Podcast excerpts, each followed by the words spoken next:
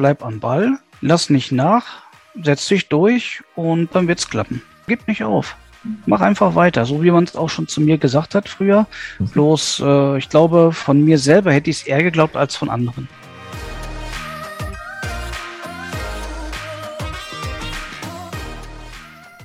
Herzlich willkommen zu dieser Folge deines Lieblingspodcasts Potenzialfrei. Stark mit Leserechtschreibschwäche und Rechenschwäche. Danke, dass du so treu diesem Podcast zuhörst. Dieses Gespräch durfte ich mit Jack führen. Er hat eine Leserechtschreibschwäche und eine Rechenschwäche. Und trotz sehr schmerzhafter Erfahrungen, die er gemacht hat, sieht er sehr viele positive und stärkende Ereignisse in seinem Leben. Stark geht er seinen Weg, ohne aufzugeben. Und apropos stark, du bist auch ein starker Mensch.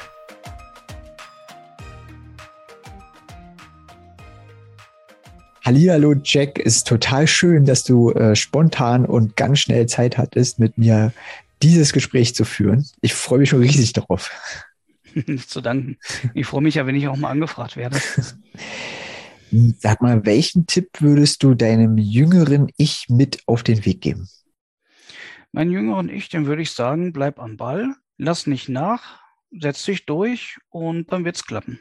Das würde ich dir sagen, gib nicht auf mach einfach weiter, so wie man es auch schon zu mir gesagt hat früher. Mhm. Bloß, äh, ich glaube, von mir selber hätte ich es eher geglaubt als von anderen.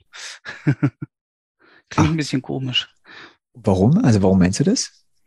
Ja, wenn ich selber als jüngeres Ich da gewesen wäre und es von mir selber als jetzige Person so zeitreisentechnisch gehört hätte, äh, dann hätte ich wahrscheinlich eher geglaubt, äh, dass es wirklich stimmt, weil ich hm. bin ja das Ich in späterer Form, als wenn jemand anders das sagen würde.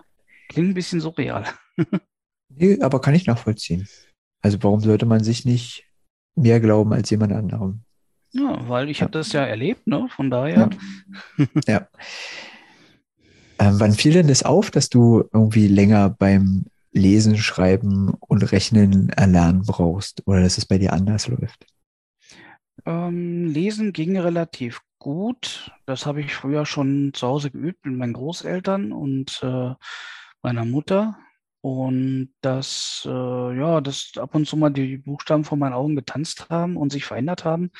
Äh, das dachte ich ja, das hätte wohl jeder. Also ich bin mit dem Glauben aufgewachsen, das ist bei jedem so. Und dann hat sich das aber in der Grundschulzeit gezeigt. Und äh, ich hatte durch den Schulstress sechsmal hintereinander bald Scharlach. Und dann wurde die Notbremse gezogen und musste ich mit meiner Mutter in einer Mutter-Kind-Kur in Schwarzwald und dann äh, ging das in der Schule auch, wo ich spontan hinterher wieder krank geworden, als ich wieder da war. Und dann hat der Lehrer gesagt, da stimmt was nicht damals. Und da wurde ich getestet und dann kam ich auf eine Förderschule. Äh, welche Klasse war denn das, als äh, dann die Notbremse gezogen wurde? Äh, das war zweite, zweite, dritte Klasse war das. Ah. Ich habe mehrfach die erste Klasse wiederholen dürfen. Und äh, ah. Äh, dann beim ersten Mal war ich bei einer Lehrerin, die hatte ihre Lieblinge. Mhm. Und die hat wirklich äh, durch die Klasse guckt, zack, zack, zack, den mag ich, den mag ich nicht, der gefällt mir nicht, das und das und Unterschicht, Überschicht, was weiß ich. Ja, und die hat dann auch prompt eiskalt auf den Flur geschickt und auf dem Flur komischerweise konnte ich lernen. Da habe ich meine Ruhe gehabt, da habe ich zwischendurch Pausen gehabt und dann kam ich rein in die Klasse, bin fertig. Und wo die anderen dann noch gearbeitet haben. Und ähm, du hast ja gesagt, dass dann ein anderer Lehrer kam und da wurde dann getestet. Genau, es war eine Lehrerin mhm. und äh, die hat dann Tests mit mir gemacht, äh, räumliches Denken, Mathematik, äh, Rechtschreibung und alles Mögliche, Lesen, äh, Denkaufgaben, Farbsachen wegen Farbenblindheit oder die haben alles praktisch untersucht, was mhm. man untersuchen konnte. Und äh, ja, es war in der 80er Jahre und dann hat sie gesagt, klarer Fall, eigentlich äh, ist für die Sonder- oder Förderschule. Ach so, da kam dann noch gar nicht raus, äh, dass du eine Legasthenie und eine Dyskalkulie hast, sondern nur das die Entscheidung. Das war damals vielleicht schon an Forschungsstand dran, aber damals noch nicht so erforscht.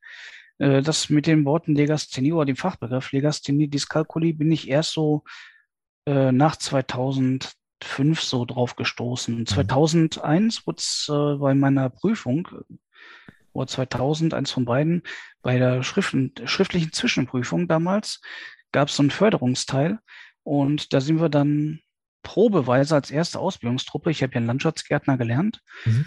Und da gab es dann die Möglichkeit, äh, eine mündliche Zwischenprüfung zu machen. Neben der schriftlichen und der praktischen auch Weg Nummer drei. Wir waren die erste Gruppe, die die mündliche machen durfte. Mhm. Ja, und das hat mir praktisch auch den Hintern gerettet. Gehen wir nochmal kurz zurück zur Schule. dann wurdest du auf die Förderschule geschickt. Welche Klasse Ganz war genau. denn, welche Klasse war denn das dann? Ich bin direkt in die vierte Klasse gekommen. Von der, von der zweiten in die vierte direkt. Ah, also die Klassen, die du vorher wiederholt hast, Genau, die bin ich dann praktisch aufgestiegen. Okay. Da war ich der Jüngste zwar in der Klasse mit, mhm. aber äh, ich habe da auftrumpfen können. Also ich habe da zaghaft der ersten Freunde gefunden auch. Und äh, da habe ich auch relativ schnell gemerkt, es gibt auch andere, die Probleme haben mit Buchstabendrehung und verkehrt rumschreiben, Punkt- und Kommasetzung, Groß- und Kleinschreibung. Mhm. Und das hat mir dann auch irgendwo so ein bisschen Mut gemacht und da hat man sich untereinander so ein bisschen geholfen. So auch mhm. hops genommen, gehört dazu. Heute würde man Mobbing sagen. Aber äh, ja, dementsprechend habe ich gemerkt, es geht anderen auch schlecht. Und da konnte ich teilweise anderen helfen. Es hat mir Mut gemacht. Mhm. Und jetzt versuche ich, den Leuten Mut zu machen. Und hast du dann ähm, noch weitere Unterstützung bekommen dann? Also um einfach das ähm, Schreiben zu meistern? Oder eben, du hast ja auch gesagt, du hast auch Probleme, also auch Dyskalkulie, um da irgendwie weiterzukommen? Ja, meine Lehrerin hat sich sehr viel Zeit dafür genommen und äh, hat dann immer mal zwei, drei Stunden drangehangen nach der normalen Schulzeit. Mhm. Und äh, dann haben auch andere Lehrer mal übernommen, dass ich dann mit denen das Schreiben geübt habe und äh, das richtige Schreiben, zum Beispiel Pyramide, nicht mit Ü, wie manche es ja machen, sondern mit Y und solche Sachen. Oder Vase wird ja mit V geschrieben oder zur damaligen Zeit. Heutzutage hat sich das ja noch, äh, noch vier, fünf Mal reformiert, die Rechtschreibung. Und äh, demnächst habe ich schon gesagt, die nächste Rechtschreibsache, das ist dann, jeder schreibt, wie er möchte. Das wird dann die beste Reform sein. Ja, und äh, wie gesagt, da haben sie sich sehr viel Zeit dafür genommen mit Mathematik und mit äh, Lesen und Schreiben. Und da habe ich praktisch erweiterten Unterricht bekommen. Und mhm. das hat mir sehr geholfen, auch für Prüfungen später und generell. Und äh, wie hast du dann, also wie war dein Weg dann weiter durch die Schule? Ja, ich habe dann äh, alles geschafft mit der Schulzeit.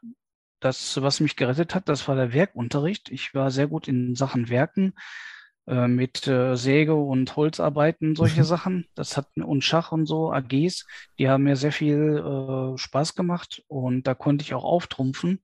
Und ich sage immer, wenn ich nicht einen Werkunterricht gehabt hätte als Zusatzfach in der Schule, hätte ich vielleicht einen Hauptschulabschluss nicht unbedingt geschafft, wegen Mathematikschwäche. Ja, und dann habe ich äh, die Schulzeit beendet, Hauptschulabschluss nach Klasse 10, ja. Wie hat sich denn äh, die Dyskalkulie bei dir geäußert? Äh, ich konnte mit Zahlen nicht unbedingt was anfangen. Ich habe eher Zahlen als Farben wahrgenommen, mhm. Äh, dass die 5 zum Beispiel blau ist oder äh, gelb ist äh, eine 3 und eine 4 ist grün und so verschiedene Sachen. Da hat mein Gehirn nicht richtig die Kombination gefunden und das ist bis heute auch so geblieben. Da kann man nicht viel retten. Und aber ich war immer sehr gut in Schätzen. Das hat mir geholfen. Also ich habe zum Beispiel äh, Zahlen geschätzt und dann habe ich da hin und da mal ein paar kleine Edelsbrücken und Tricks gehabt, was Legastheniker und Dyskalkulie-Leute ja häufig haben. Ne, wir benutzen ja gerne Eselsbrücken, wie zum Beispiel eine Uhr an der Wand. Die hat mir bei Mathematik geholfen. Das ist so ein kleiner Insider. Wir haben eine Uhr an der Schulwand gehabt und ich habe immer so drauf geguckt, wenn ich Mathematikheft vor mir habe, weil auf Uhren, da waren ja Zahlen drauf. Ne, 1 bis 12. Und dann habe ich im Hoch geguckt, okay, das und das, minus das und das. Die Lehrer dachten ja immer, ich wollte schnell zur Pause, aber ich habe gewartet, bis Pause kam. Und äh, irgendwann war da mal ein Mathematiktest und die Uhr äh, war kaputt, beziehungsweise Batterie war leer. Und das war zum Wochenende hin und der Hausmeister war nicht schnell genug mit Batterien wechseln. Und dann fehlte die Uhr für ein paar Tage. Und ich gucke immer hin, ja, hm, wie mache ich das jetzt? Ja, und dann wurde die, äh, war der Test da und der Test war wirklich unterirdisch. Und dann war unsere Lehrerin krank und der Rektor war da bei uns. Der Rektor war ein sehr guter, großzügiger Mann. Der hat auch wirklich äh, sich Zeit genommen für jeden Schüler und alles. Mhm. Und äh, der hat das dann beobachtet, was ich immer mit der Uhr zu tun habe, weil ich immer auf die Uhr geschielt habe. Ja, und dann war dann die Uhr wieder da und hat da nochmal mich geholt in sein Rektoratszimmer und da musste ich den Test nochmal schreiben. Mhm. Und da war eine Uhr an der Wand. Ja, und prompt waren die Zahlen wieder richtig. Also da war das schon wieder ein bisschen besser. Ja. Und dann hat er mich gefragt, mal jetzt mal Hand aufs Herz, sagt er zu mir. Ähm, du guckst immer auf die Uhr. Was hat das auf sich? Da ich natürlich so ein bisschen Angst gehabt und ja, hm, ein bisschen rumgedruckst. Er so, komm, es tut dir keiner was und ich tue dir erst recht nichts. Sag mhm. mal, was ist dein Trick? Da habe ich schon gestutzt. Er wusste schon mal ein bisschen mehr. Und da habe ich dann ganz zögerlich gesagt, ja, mein Trick ist, ich gucke auf die Uhr und rechne mit den Zahlen der Uhr. Sagte nur, das ist aber gut. Das hat auch noch keiner geschafft.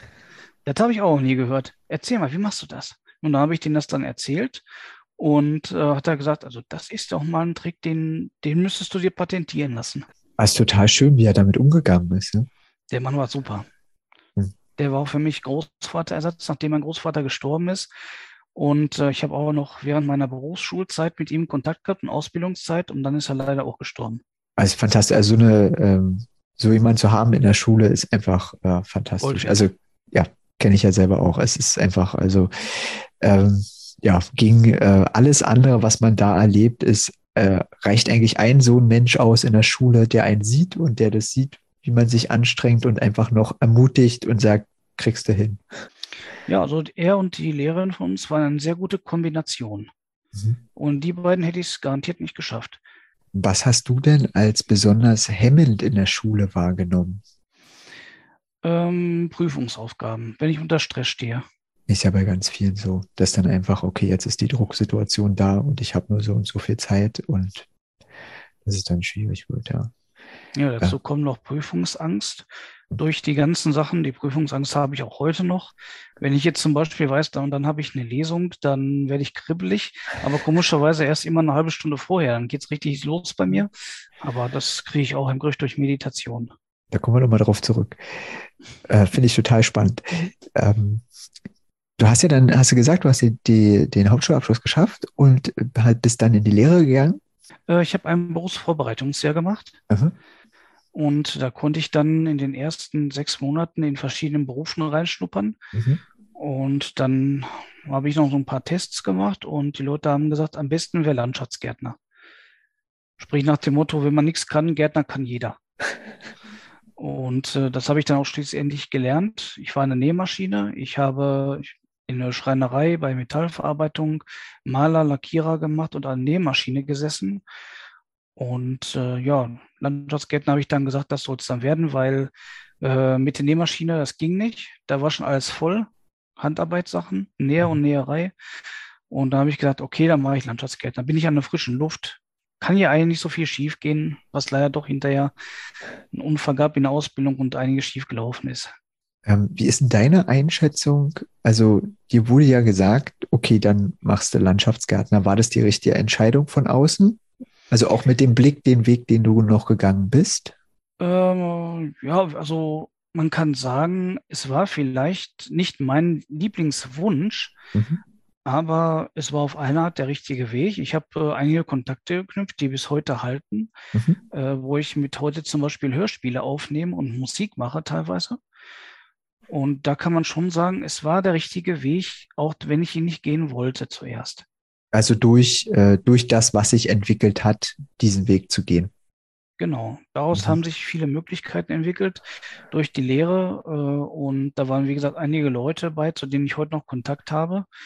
Äh, zu vielen natürlich nicht. Bricht ja alles im Laufe der Zeit vielleicht mal ab. Aber zu ein, zwei Personen habe ich bis heute noch Kontakt, sprich eine Förderlehrerin, die mit mir dann vor Ausbildungsprüfung gelernt hat und der ich sehr viel zu verdanken habe.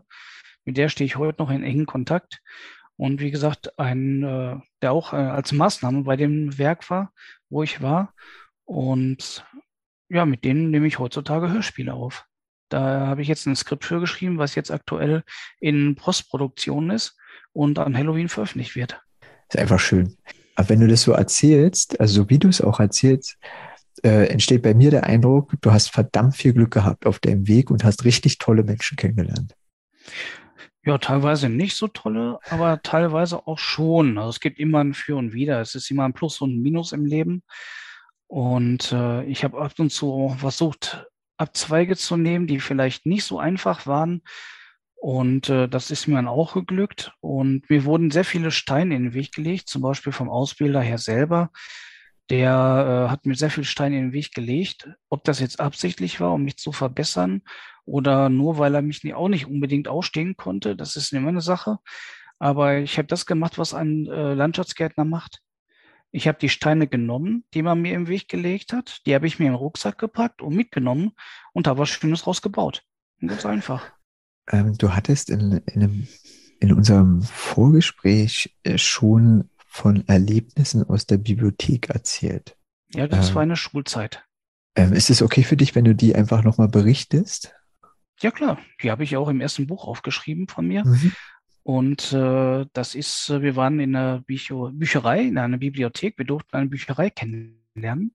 Das war damals auch in der Förderschulzeit. Und äh, das war jetzt nicht die Stadt, wo ich wohne. Das war eine andere Bücherei, die wir kennenlernen durften. Und da habe ich dann rumgestraut und die, wurde uns erklärt, Ablauf äh, von Erfassung der Bücher, dann äh, wie man Bücher ausleiht und konnten uns auch einen Bücherausweis machen lassen wer wollte. Und dann hatten wir Zeit gehabt und dürften durch die Bücher durchgucken.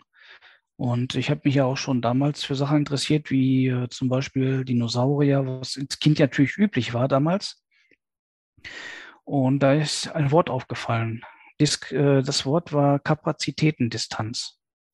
Ja, nun wusste ich nichts mit dem Wort anzufangen.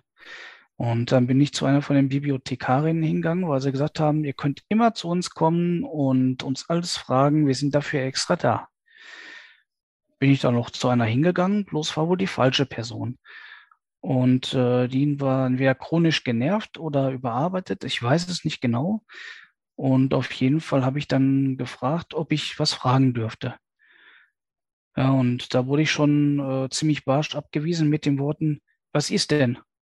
Ja, für solche Kinderkram habe ich keine Zeit. Was ist an dem Wort so schwer? Kapazitätendistanz. Lern erstmal richtig lesen und schreiben, dann kannst du hier auch hin.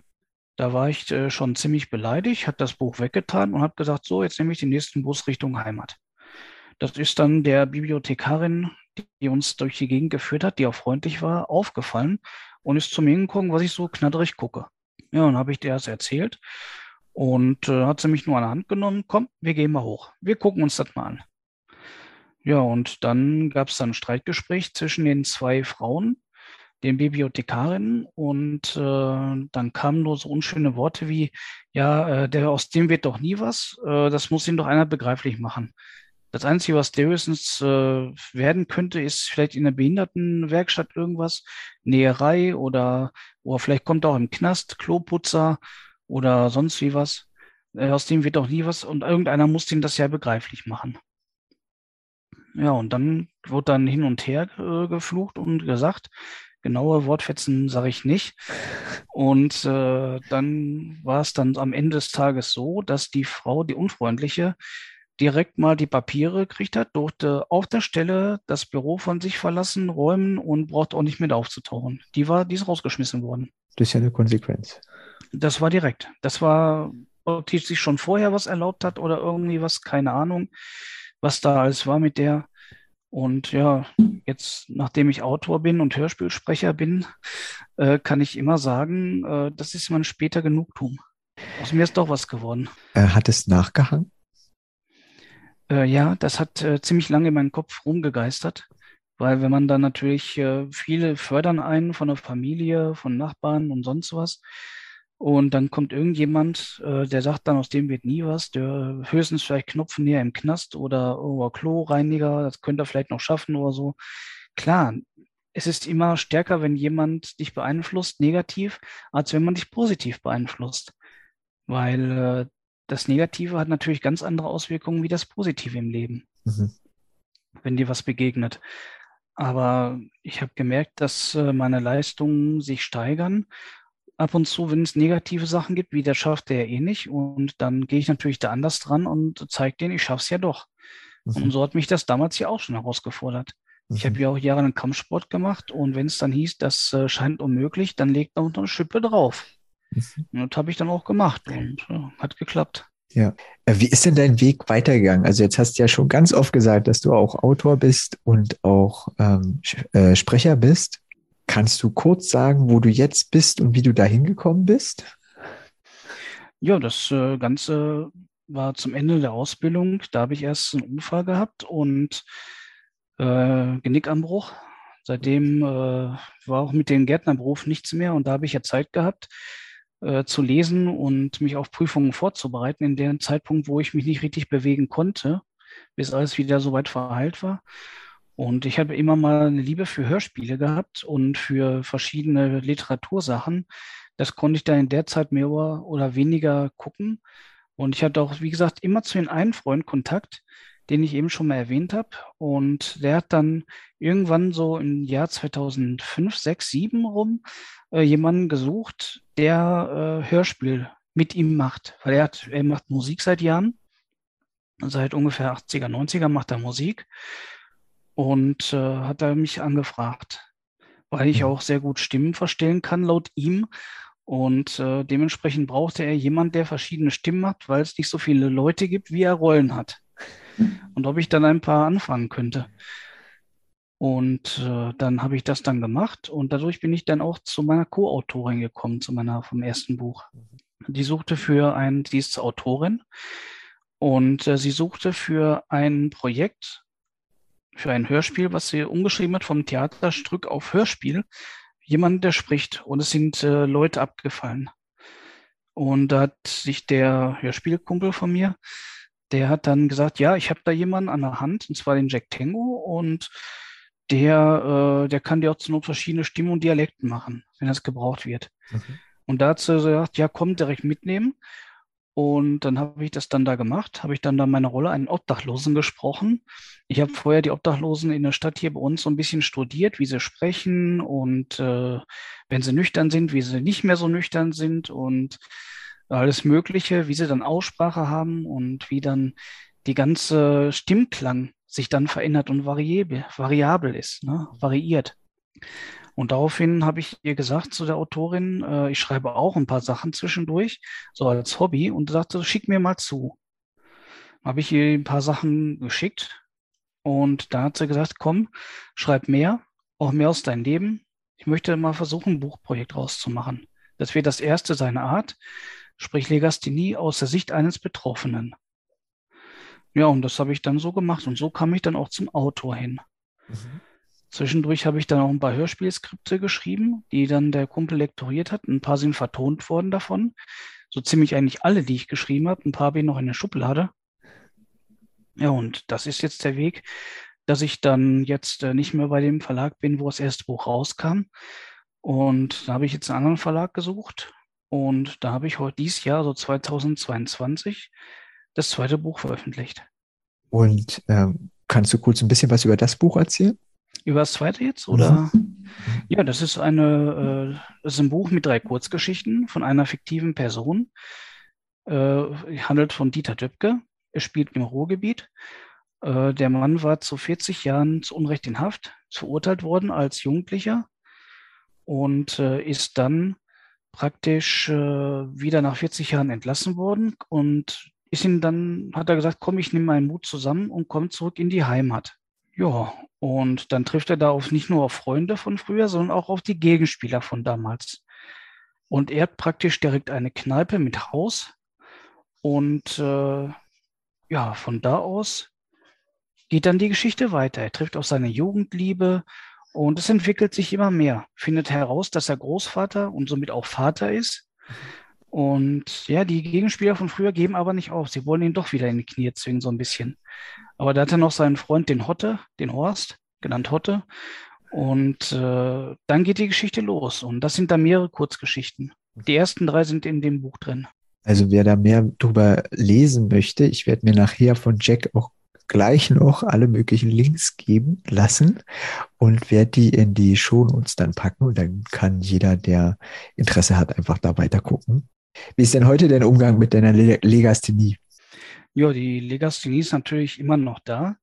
Und auch wenn ich ähm, eine Lesung habe oder einen Vortrag halte und dann was lesen muss oder aus meinem Buch was vorlese aus dem ersten, das ist ganz normal, das wird mir auch ein Leben lang begleiten. Aber ich habe meinen Trick. Ich mache das so wie zum Beispiel US-Präsident Bush oder andere Legastheniker. Ich lerne meine Sachen auswendig. Sprich, ich habe das ganze Buch auswendig dann im Kopf, was ich dann vorlesen möchte. Eigentlich brauche ich gar kein Buch. Ich stelle mich dahin und, und erzähle den Leuten das alles. Und äh, Ja, aber es macht sich ja immerhin besser, wenn ein Autor sagt, ich lese aus meinem Werk. Ne? Ich kann es zwar auswendig, aber sieht auch ein bisschen doof aus, wenn das Buch da in der Ecke liegt und ich stehe da, ja, das und das, jenes und welches. Na, deswegen, dann stehe ich da und dann habe ich das in der Hand und dann lese ich daraus vor. Sprich, ich habe ja auswendig gelernt, bis auf ein paar Sequenzen, da vertue ich mich immer. Dann lese ich dann den äh, Bereich, wo ich mir nicht sicher bin und äh, dann geht es dann weiter.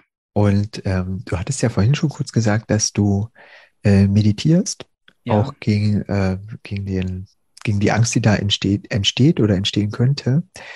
Ähm, würdest du das auch als Trick empfehlen, wenn man schon also noch in der Schule ist? Also weil viele kommen ja erst später darauf zur Meditation, also im Laufe der, des Lebens. Äh, würdest du meinen, das wäre was, was sinnvoll wäre auszutesten, auch wenn man jünger ist? Ja, sicher. Wenn man jünger ist, das äh, beruhigt einen auch. Bloß man muss sich dann als junger Mensch wo eher zur Meditation zwingen, weil wenn man jung ist, hat man ja noch, wie man so schön hier sagt, Pfeffer im Arsch. Da will man äh, sich nicht ruhig verhalten, da möchte man eher zappeln. Und ich habe das mit der Meditation durch eine Schul-AG, Selbstverteidigung und sowas gelernt. Und das hat mir dann auch, wie gesagt, geholfen. Ich habe gemerkt, das hat mir damals beim Kampfsport geholfen. Und ich habe mal mit den äh, Kampfsportlehrern damals gesprochen von der Schul AG.